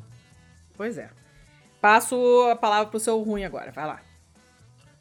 Ah, eu vou com um brazuca aqui, né? Fazia tempo que Opa. eu não botava um brasileirinho aqui. Eu só queria trazer um hum. pouquinho de alegria pro meu povo. e... e eu venho com uma notícia do The Hack, que é um site muito legal brasileiro que trata de questões de, de informática voltada a, a essa parte da tecnopolítica, falando sobre vulnerabilidades de dados, sobre sistemas hum. governamentais, esse, esse tipo de praia, coisa, né? É bem, hum. bem interessante, é a minha praia. É onde eu me sinto confortável de falar sobre as paradas, né? Esse artigo aqui, ele é de janeiro de 2021, escrito pelo Guilherme Petri. E você lembra de um episódio chamado Be Right Back do do Black Mirror. Ah, tem que me contar a historinha, porque senão... Que é o, o episódio em que o marido da mulher lá morre e aí ela arruma uma inteligência artificial que meio ah, que simula sim. ele de volta. Ai, é sinistro esse episódio. É. É, é bem maluco esse episódio, né? É um, é um dos bons episódios daquela temporada. Sim. Não é o meu sim. preferido, mas é, é realmente um episódio bom. Eu gosto bastante desse episódio, ele é bem bom.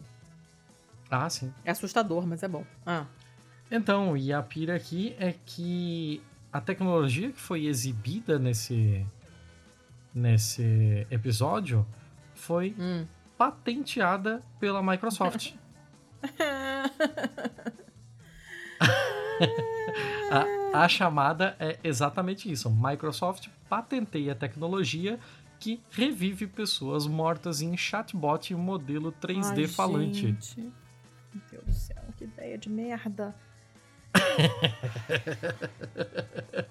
Segundo a empresa, os chatbots e os modelos digitais devem ser desenvolvidos com base nas informações. Então, tipo, eles vão pegar as suas fotos, vídeos que estão por aí pela internet toda, áudios, dados de redes sociais, é, dados públicos, talvez acesso a e-mails, esse tipo de coisa, juntar tudo isso, bater e reservar na geladeira chamada inteligência artificial e a IA vai criar um chatbot com as suas características para simular você quando você não estiver mais entre nós.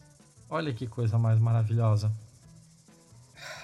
Gente, não tem, não tem nenhum comitê de ética envolvido nesse negócio? Como é que funciona isso aí?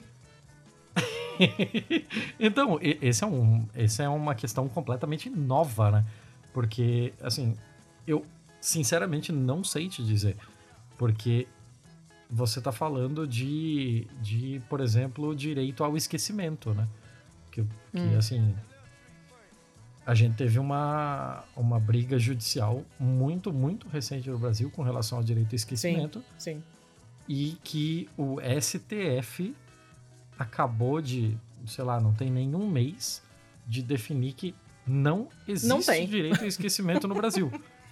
Então, tipo, se você não pode se reservar ao direito de ser esquecido, e se você, sei lá, não tiver não tiver pais vivos, nem descendentes, nem nenhuma família próxima que possa uhum. reclamar os seus direitos, o que te impede de uma empresa arrombadaça dessa pegar esses teus dados e montar e remontar você? Tipo, qual é o qual é a pessoa jurídica que responde por isso? Quem é essa pessoa? Cara, é, é tudo muito louco. É muito louco. É, basicamente, o que eles fizeram foi jogar um verdão, né? Tipo, ah, enquanto não tem legislação sobre isso, a gente vai deixar reservada a tecnologia aqui, né? É, e assim, a Microsoft cagou e andou pra, pra parte legal, né? Tipo, se não existe uma restrição legal direta, então ela subentende que tá permitido, já tá registrado Nossa. e quem sabe um dia a gente possa já fazer isso aqui.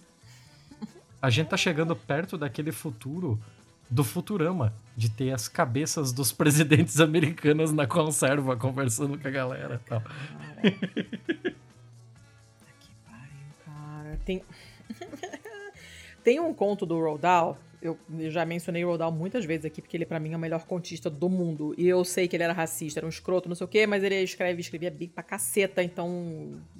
Não dá. O cara é, é não tem ninguém do nível dele. Nunca, nunca li nada parecido com as coisas que ele escreve. Escrevia, né? E que já morreu já tem um tempinho. E é, ele tem um conto que eu amo, que é.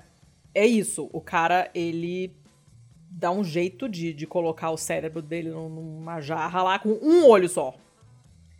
O negócio tem um olho e ele é chato pra caceta. Então a mulher dele vai lá visitar e não sei o quê. E, e ela tá. Ele é chato até só a, o cérebro dele na jarra já é um porre. Ao ponto que a mulher fica fumando, jogando a fumaça no olho dele, no olho, no único olho, só para irritar ele, porque ele era insuportável. esse conto é muito bom, como todos que ele escrevia, mas esse é maravilhoso.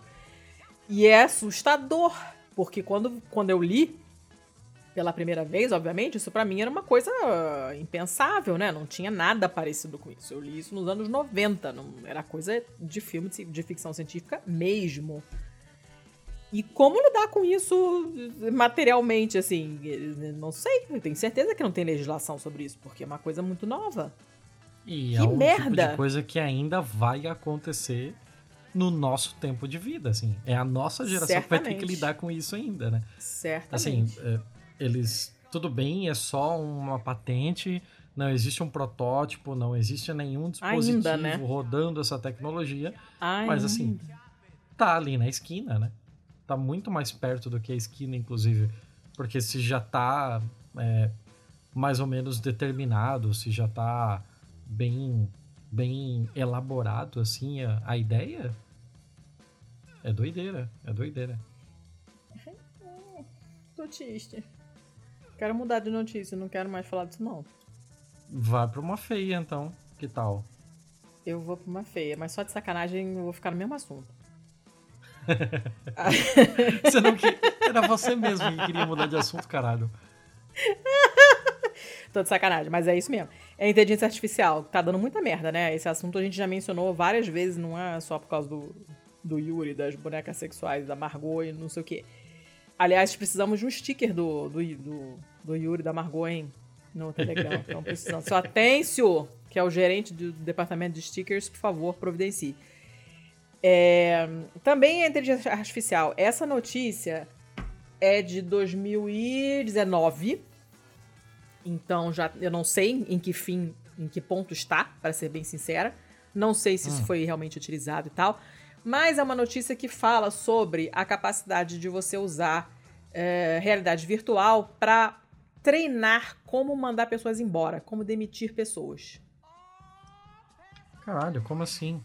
É, pois é. Eu coloquei ela no feio e não no mal, porque essa essa realidade virtual ela tem usos positivos, né? O início da coisa toda não, não foi para isso. Obviamente, o problema é que a gente desvirtua até as coisas bem intencionadas. Criou-se, essa empresa criou um, um, robô, um robô ali que é um, que é um fulano lá, um homem branco genérico, chamado Barry, que é uma pessoa que você vai ter que mandar embora. Então, para você treinar, porque nem todo mundo tem os chamados soft skills, né, que são essas habilidades assim, né, relacionais de você conseguir motivar o seu grupo, liderar e, e mandar a pessoa embora sem causar grandes traumas. E por trauma eu quero dizer, obviamente, problemas financeiros para a empresa que está mandando embora, que eles estão cagando pro bem-estar de quem foi mandado embora. E esse cara, ele tem uma inteligência artificial, é uma empresa chamada Tailspin, que oferece é, é, treinamento através da realidade virtual. E até aí tudo bem, né? Se você é, sei lá, hum. é um funcionário de uma empresa super especializada que trata de componentes caríssimos ou perigosos, faz sentido você usar um sistema desses para treinar. Antes de você começar a mexer com plutônio, você treina na realidade virtual até separar de, de fazer o homem da operação apitar lá, né? Aquele joguinho lá da, do, do, do, médico lá, que você tem que tirar as coisas dentro do homem para não. sem tocar a pinça para não apitar, né? É uma forma de treinamento válida. Por isso que eu coloquei eu no feio e não no tá mal. Falando. Aquele joguinho da operação que tem um hominho na, na, É um hominho desenhado com os órgãos dentro, não só órgãos, tem um monte de coisa esquisita dentro. Que você tem que pegar, tirar com umas pinças as coisas de dentro do hominho, só que a borda do buraco ela é metálica e as pinças também. Então, quando você encosta ah. a pinça na borda, o nariz do cara fica vermelho e apita e você perde, você matou o homem praticamente, né?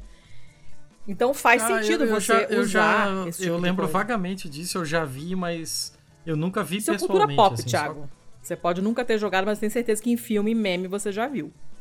Certeza. Não, eu já vi em algum meme, provavelmente. É, é óbvio.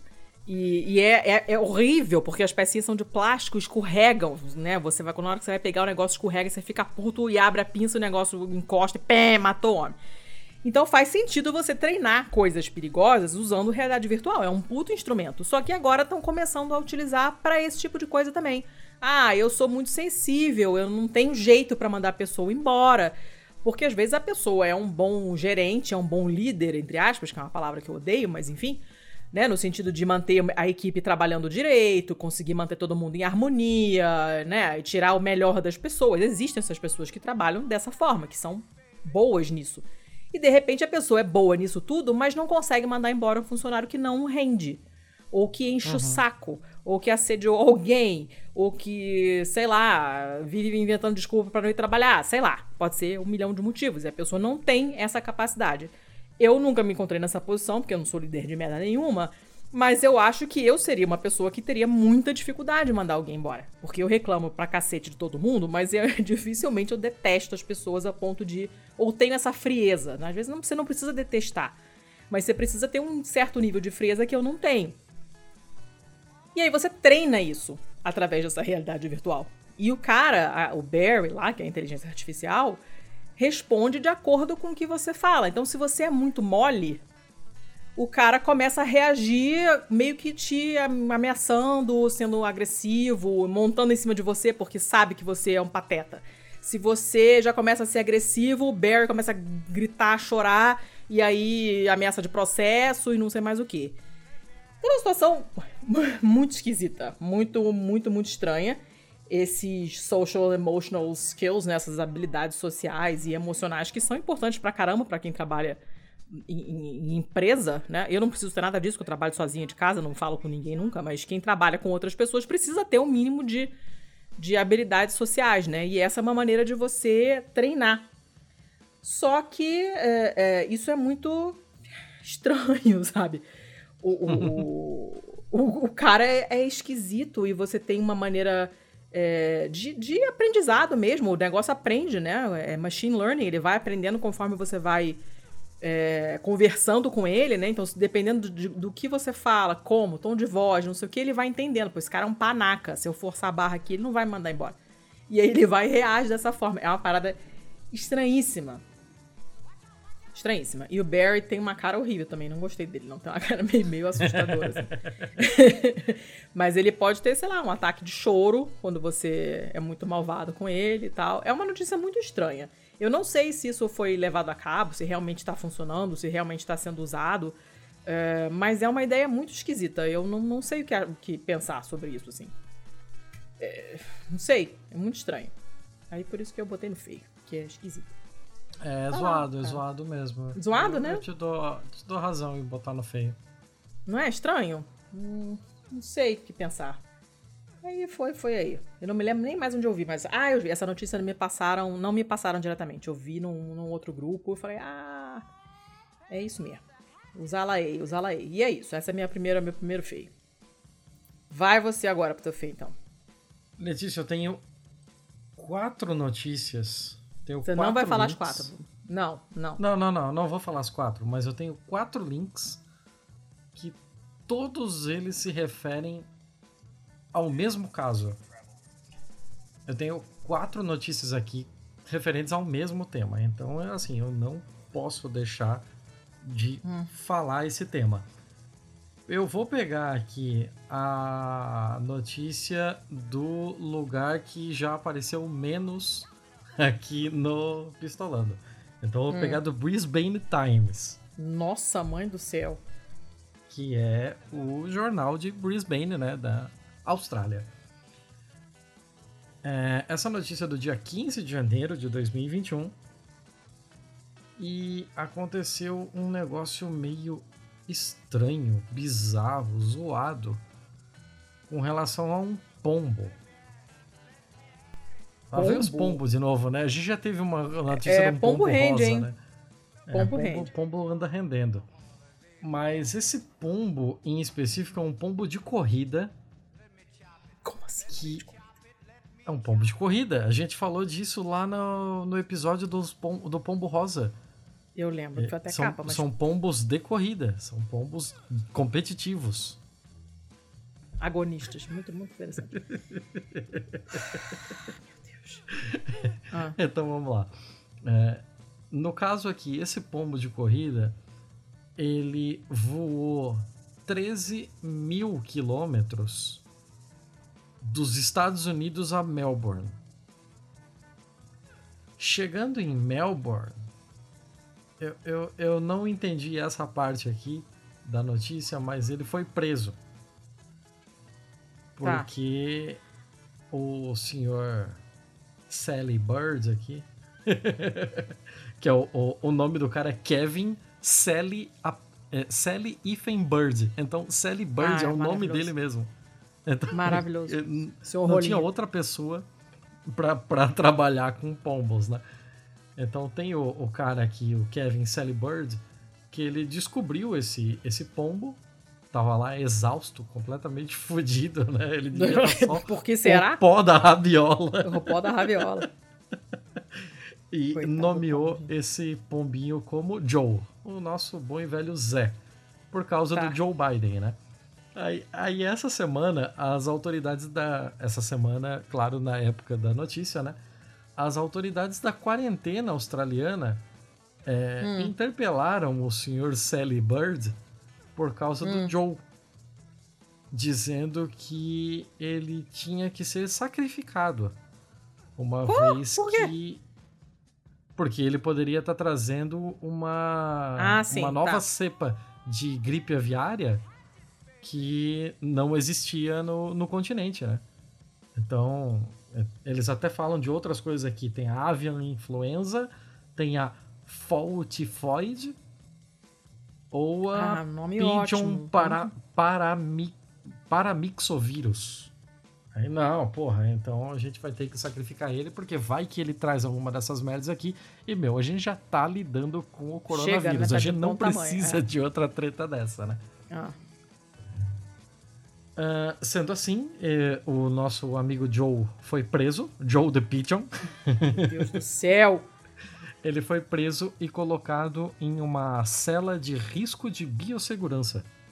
O departamento que, eh, da- da- das autoridades de quarentena que fez a prisão do Joe the Bird fez uma requisição né, para o sacrifício dele, uma vez que ele poderia ser um risco biológico e tal.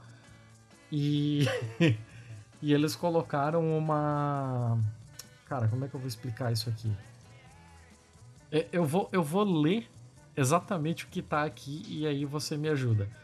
Porque o Tá. departamento está satisfeito com o fato de que a faixa da perna do pássaro, tipo aquela anilha de. Sim, De sim, registro dos que coloca. pássaros, né? É. é uma cópia fraudulenta de uma faixa legítima. Então, sendo assim. Quê? É, é uma cópia. Ele tinha já uma anilha na perna, Hum, mas essa anilha ela é uma cópia de uma faixa legítima. mas, gente. E essa. E é uma cópia da faixa legítima australiana. Então deu a entender que o cara que, que resgatou, que adotou o pombo, Hum. é, fraudou essa, essa faixa para poder ter ele ali. Mas o cara disse que não. O cara disse que essa anilha já tava na perna dele e tal. E Que com isso mistério. começou uma, uma pesquisa de não, peraí. Se realmente não foi ele que fez essa faixa, apesar de ser uma faixa fraudulenta e mentirosa, ele é uma faixa que é, não tem a ver com a com a, a oficial americana. Hum. Sendo que ela não tem a ver com a oficial americana, talvez esse pombo seja australiano. Tá. Então começou uma briga judicial Pelo pela pombo. nacionalidade de um pombo. Ah, meu Deus. A, A, gente não tem de- problemas o suficiente no mundo, não é mesmo? A sentença de morte do pombo do Joe já tinha sido posta em dúvida depois que a porta-voz da American Racing Pigeon Union, Dion Roberts, disse Meu Deus do céu. Ah. disse que a etiqueta fixada na perna do pombo, é, que originalmente falava que ele era de Montgomery, Alabama, foi falsificada. Hum. Montgomery. Como é que é? Alabama. Capital. Montgomery. Lembra do joguinho lá do, do estado? Vou procurar esse áudio. Lá vem você com essa porra de novo. Volta e meia aparece. Eu não lembrava que a capital da Alabama era Montgomery. É Mas, não, ok. Nem sei se é, tô chutando. Ah. E aí, é, começaram a pensar que esse talvez fosse o pombo que tinha terminado uma corrida na Alabama no dia 29 de outubro. Mas que nunca esse pombo que estava inscrito com essa numeração da perna dele nunca havia chegado Hum. à linha de chegada. E ao invés disso, ele se perdeu, se desorientou, Ah, viajou coitado. pra caralho por cima do Oceano Pacífico Tadinho. inteiro. Só. É, Só. ele não pensou assim, né? Nem, em nenhum momento ele pensou, hum, talvez tivesse que ter virado à esquerda em Albuquerque, né? Mas, gente. É, você não pegou a referência, eu esperava. Eu esperava que você pegasse, mas não, ok. Não, Virar à o que que esquerda em tá falando? Albuquerque é uma referência de perna longa. Você sabe que eu não gosto desses desenhos. Onde tem bicho enganando os outros, eu não gosto. Sempre detestei. Não gostava de perna longa, não gostava de Tom Jerry, nem de pica-pau, odiava. Nunca entendi a graça de ficar passando os outros pra trás e, e, enfim, sacaneando os outros. Não, não gostava. Continuo não gostando. Meu negócio era Pingu, que era uma criança, uma criança plácida. Tá, foda-se, perna então. longa, de batom ou sem batom. Hum, Ok, então, pra encurtar essa história toda, ah, só as chamadas de todas essas notícias da, da BBC. Joe Pombo foi poupado na Austrália depois que sua anilha da perna foi descoberta como falsa. Isso tá na BBC News. No Brisbane Times a gente tem pombo intercontinental foi poupado do corredor da morte após autoridades anunciarem que ele de fato é australiano. Pombo intercontinental.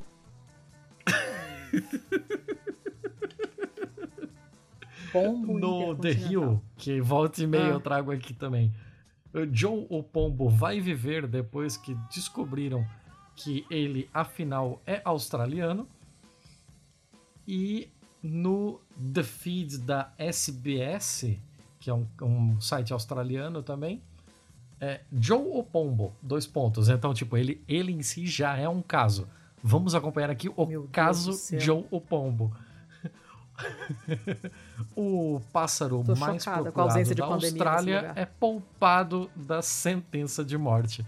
Cara, é maravilhoso, assim. O mundo tá acabando, pelo menos para nós brasileiros.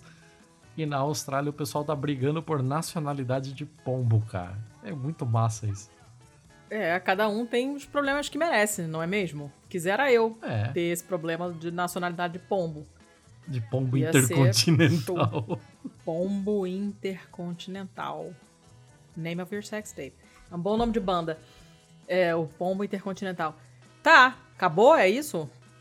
Esse furor todo por causa do pombo? É. Quatro notícias é. do pombo? Quatro notícias ah. do pombo. Porque eu vi uma, aí eu pensei, hum, isso daqui cabia num BMF. Depois tá. eu esbarrei em outra. E assim, quando eu esbarrei, ele ainda tava pra ser tá condenado à morte, sabe? Ah. E aí depois começou a aparecer as notícias de que ele tinha sido Aí você ficou preocupado com o pombo. E que tinha rolado todo esse furor com relação ao, ao seu... a sua nacionalidade. Aí eu fiquei, caralho, não, isso aqui vai ter que entrar, vai ter que entrar. Parabéns aí ao Joe. Do Pombo. Vem cá, me diz uma coisa. Você tem mais alguma notícia além dessa história do Pombo? Posso ter. Posso ter, dependendo não. do que você tem aí. Não, eu vou, eu vou tirar uma aqui. Que não, não decidi ainda se é feio. E aí vou, vou terminar com uma só. E aí acabou. Pode ser? Então tá. Então tá. Mas tá. tem que ser melhor que a minha. Ah, não sei se é melhor hum. que a tua. Bom, tem bicho, mas não é pombo.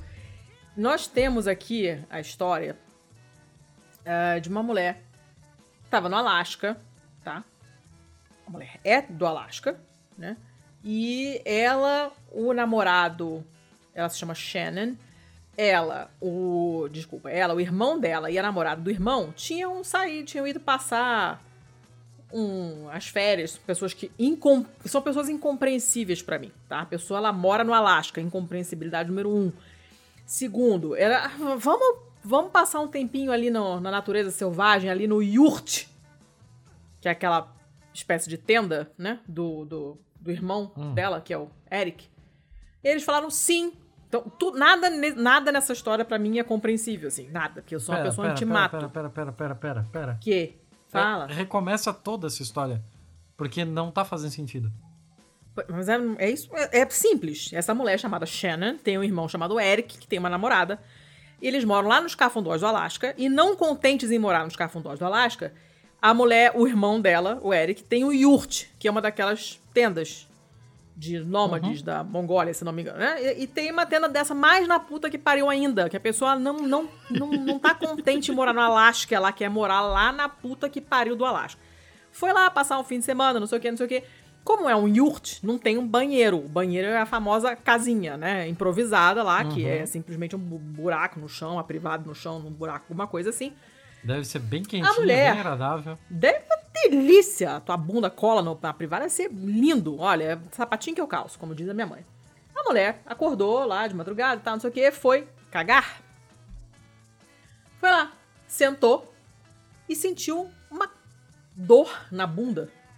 Assim que ela sentou, ela sentiu uma dor na bunda. Começou a gritar. Aí o, o, o irmão, a namorada, foram lá, né, ver o que, que aconteceu, né, e tal. É um pouquinho longe, assim, né, da a casinha, obviamente, você não vai cagar perto de onde você dorme, que é uma ideia de jirico. Maior do que estar no Alasca e ir pra um yurt na puta que pariu. E viram que tinha sido um. Parecia uma mordida de esquilo, alguma coisa assim, né? Doendo pra caramba, né? Aí ela abaixou a tábua do vaso, rápido, voltaram correndo para casa, pro yurt, né? E. Hum. Só que, quando eles olharam, antes de fechar, eles olharam e tinha um urso ali embaixo. Caralho. O urso, basicamente, um pequeno e suave urso negro. O urso, na verdade, ele não mordeu, ele deu uma patada nela e arranhou com a pata, que também não é legal. Né? Cacete. Ah, eles Foda, né? Eles. Ela viu que assim, tava sangrando, mas não era uma ferida enorme, não arrancou pedaço, não, foi, não chegou no osso. Era uma ferida que sangrava, mas não era uma coisa do outro mundo. Então, eles limparam, não sei o quê. No dia seguinte, foram procurar vasculhar o terreno ali em torno, acharam essas pegadas do urso, né? Mas o urso não tava mais lá. Uh, e depois, falando com pessoas que moravam ali perto, nos vilarejos ali perto, não sei o quê, a pessoa fala: ah, não, a gente tem visto um urso por aqui. Então tava rolando, o urso tava lá. E aí o que, que eles acham? Eles acham que o urso entrou na casinha cagadoira ali, né? Tinha um, ele cavou um buraco ou tinha alguma abertura é, na parte de trás, na, né? No, nos fundos do, do, do cagadouro lá, e ele entrou porque é inverno, então provavelmente é um, ele estava procurando abrigo. Uhum. Uh, e pelas pegadas identificaram que provavelmente é esse urso negro, porque teve é, ele foi visto, teve um urso negro foi visto por um vizinho meia milha de distância e tal, que dois dias depois viu um urso negro na propriedade dela. E o urso não reagiu quando a mulher gritou. É impossível não gritar, gente. Você vai cagar e tem um urso. Você abre, você sabe? Tipo, pesadelo, né? As pessoas pensam em, sei lá, saiu uma cobra do vaso, mas um urso tem certeza que ninguém esperava. E a mulher simplesmente levou Até porque, um tapão né, do urso o tamanho de um, urso não, de um urso não ajuda, né? Não contribui para ele ser a primeira escolha. Não ajuda, mas o, ele não é, ele não é, não é aquele urso. É, não, não é um grizzly, não é aquele enorme que é o tamanho de duas pessoas. É, é um, é um urso menor. Mas você não tá esperando, né? A sorte é que uh, ela é óbvio que ela gritou, você não, não vai conseguir se segurar num momento desses, vamos combinar. Ela gritou, uhum. mas o urso não reagiu. E eles acham que provavelmente ele ainda estava meio hibernando. Por isso que ele não, não reagiu, não aconteceu nada. Podia ter sido muito pior. Porque parece que esse ano foi um ano ruim de salmão, foi um ano ruim de mirtilo, que são uh, não só de mirtilo, de frutinhas silvestres, né? Que são coisas que o urso come. E esse ano foi uhum. um ano ruim para as duas coisas. E normalmente, quando eles não conseguem acumular gordura o suficiente durante o resto do ano antes de começar a hibernar, eles começam a sair da hibernação um pouquinho antes. E saem meio grogues. Então, não, o urso era para estar totalmente hibernando, não era para ter encontrado urso nenhum. Ele acordou mais cedo, digamos assim, estava meio grogue, por isso que ela não morreu. E aí, é... enfim, ela, o pessoal, ela, ela, mesma se sacaneia, ela falou assim: Eu tenho certeza que eu sou a única pessoa do mundo que levou um tapa de um urso enquanto eu estava cagando na bunda. Eu tenho uma patada de urso na bunda. Eu tenho certeza que isso nunca aconteceu com ninguém, porque eu vivi para contar a história. Né? E agora ela falou que vai começar a carregar é, bear spray, né? Que é o spray repelente de urso, que eu não tenho a menor ideia de como funciona, mas eu sei que existe. E toda vez ele que ela é for um lá tipo pra, de, pra roça... Ele é um tipo de spray de pimenta, só que bem mais forte, assim. Ai, coitado. Ele é bastante irritante. Tadinho do bichinho. E, uh, obviamente, toda vez que ela abrir a tampa, toda vez que ela entrar num banheiro ou numa casinha ou qualquer lugar para fazer qualquer coisa, ela vai levantar a tampa, vai olhar atrás do vaso para ver se não tem um urso, porque gerou um certo trauma na vida dela. Gerou um trauma. Ela vai fazer isso independente de onde estiver. Ela pode estar em Belize ela vai procurar Sim. por um urso no banheiro. Ela vai estar tá no, no, no Ritz, em Nova York, no hotel e tal, não sei o que, e ela vai achar que vai sair um urso de dentro do vaso. Não é uma coisa muito legal, deve ter sido uma experiência uh, muito péssima, como diria Peppa Pig. Mas ela parece que tá levando na. tá levando suave, assim, né? Até porque imagino que o pessoal que mora nesses lugares não, não pode ter frescura como eu, por exemplo.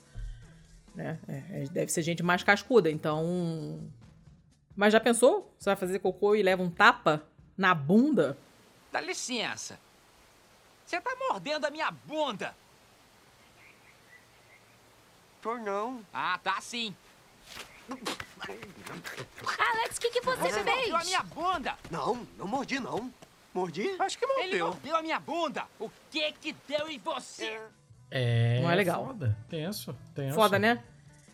É, tenso, é tenso. Mas como ninguém morreu, Nem o urso morreu, que ia ficar muito chateada se tivesse acontecido isso.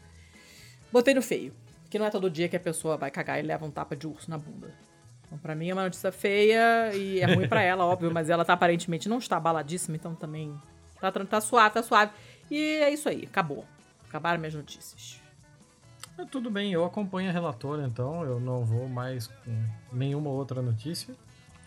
Que é pra deixar o bagulho nesse clima aí, né? É, tá Senão- tranquilo, né? Tá tranquilo. Senão eu me empolgo, vai dar ruim, vai dar ruim.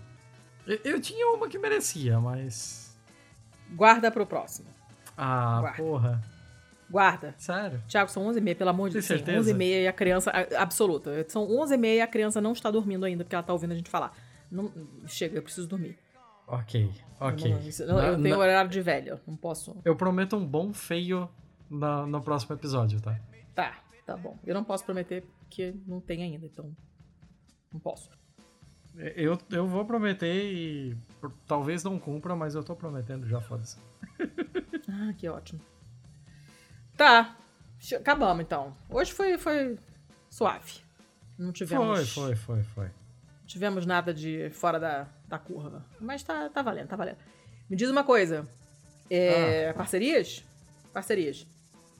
Parcerias, a gente tem três, né? A gente tem a parceria com a editora Boitempo, lá em boitempoeditorial.com.br barra pistolando, onde você tem acesso a todo o catálogo de livros da Boitempo, não só da Boitempo, mas também dos seus outros selos, né? Como Boitatá, que é o selo infantil, etc. E entrando por esse link, você não vai ter nenhuma referência é, visual na, no, no site, assim, né? Mas comprando por esse link, você está nos colocando como comissionados. Então a gente vai receber algum trocadinho pela sua compra lá, o que já nos ajuda para um caralho. Além disso, nós temos a parceria com a Veste Esquerda, lá em vesteesquerda.com.br e você pode comprar uma série de, de camisas, de máscaras, de a porra toda relacionada ou não com os melhores nomes da esquerda mundial, como diria o Choque de Cultura. Mas além disso, você também tem um setor lá só com o pessoal dos podcasts, onde inclusive tem a nossa camiseta lá. E não fosse isso ainda o bastante para você abrir o site, além disso tudo, ainda tem o nosso cupomzinho Pistola10, onde você tem 10% de desconto não só na nossa camisa, mas em todo, todo o site. Ó. O que é mais que eu tô Bom, esquecendo bom. Letícia? É, de parceria, nada. Infelizmente, gostaríamos de ter mais parcerias, mas não temos. Mas estamos felizes com essas duas porque é um pessoal muito legal. É, nós temos. Ah, uma coisa rápida antes que eu esqueça. Nós temos canecas. Vocês lembram que a gente sorteou caneca no episódio passado, né? Retrasado. E ainda não mandei por motivo de pandemia. Estou evitando sair aqui para lugares que não sejam andar com a Manila. Ah, eu ainda tenho canecas, porque eu não tenho postado mais nada no Insta e tal, então acaba, o pessoal acaba esquecendo. Quem quiser caneca, me avisa. Fala com, fala com a gente no Instagram, que é arroba pistolandopod. Ou no Twitter, arroba pistolandopod. Ou manda um e-mail, ou manda e-mail, contato arroba pistolando.com que a gente a gente ajeita isso aí. Eu quero eu preciso me livrar das canecas por motivo de mudança. É, eu não sou um pombo, mas em breve serei intercontinental. Ah, e. ah, Sem bom, quem comentários. quiser. Sem comentários. Quem quiser nos ajudar comprando as nossas canecas é muito bem-vindo. Quem quiser nos ajudar de outra forma, que, por exemplo, no Catarse, também é muito bem-vindo. Então vocês podem ir lá em catarse.me barra pistolando. Vocês podem ir no PicPay, é só procurar arroba pistolando, só tem a gente, óbvio. Podem, pra quem tá fora do Brasil, patreon.com barra pistolando. E aí vocês é, podem nos ajudar lá com uns, uns, uns trocados que são extremamente bem-vindos. E que mais? E quem não puder ajudar financeiramente, que a gente entende, porque o momento, né, os estudos indicam que tá foda, pode nos ajudar muito divulgando o programa de alguma forma. Mandem o link, mandem o site, manda o episódio, baixa, manda pelo zap, o que vocês quiserem, mencionem. É, mencionar no Insta, no Stories, ajuda pra caramba, porque todo mundo vê aquilo e fica super visível e tal. E conseguem, vocês conseguem marcar a gente. É legal pra caramba, a gente fica feliz. E ajuda os coleguinhas a saberem da nossa existência. E, enfim, é isso. Então, quem puder é, fazer publicidade pra gente, a gente agradece muito, faz muita diferença. A propaganda boca a boca é tudo na vida. Certo? Certíssimo. Quem que produz esse podcast mesmo, seu Thiago? Esse podcast é produzido pelo pessoal da Estopim Podcasts. Então, Ó. muito obrigado a toda a equipe da Estopim Podcasts. Se você precisa de é, ajuda, uma questão técnica para tirar um projeto da gaveta, para iniciar o seu podcast, ou se você já tem um podcast e está querendo profissionalizar alguma outra questão dele com relação a a edição, a transformar, criar novas vinhetas, transformar a identidade, seja sonora, seja visual dele, entre em contato, vamos conversar e quem sabe a gente pode fazer aí algumas coisas bem interessantes. Inclusive, nós tivemos um, um novo chegado nosso aí, que é o podcast Stricto Senso, que Ó. estreou aí na, na semana passada e que praticamente tudo tá na nossa conta ali, né? A identidade visual é estopim, a identidade sonora é estopim, a edição é estopim. Tá, Ó, tudo, tá tudo maneiro, maravilhoso. tá maneiro. Tá muito legal, Já- tá muito legal. Já pode entrar pro portfólio já. Pô, se pode. A gente tá com, com um pessoal muito bacana no, no guarda-chuva da Estopinha ali. Estamos produzindo um monte de coisa bacana e tem mais coisas legais vindo aí. Então estamos bem felizes. Acabou, né, seu Thiago? Pelo amor de Deus. Tudo Daí, bem, eu não, não tô fazendo com pressão pra ir mais longe, tô relaxa. Acabou, então. Então até semana que vem. Beijo. É isso aí. Muito obrigado a todo mundo e até semana que vem com mais uma entrevista.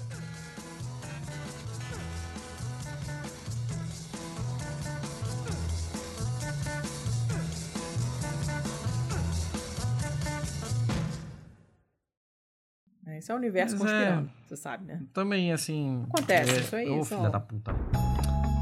Este podcast foi editado por estopimpodcasts.com.br.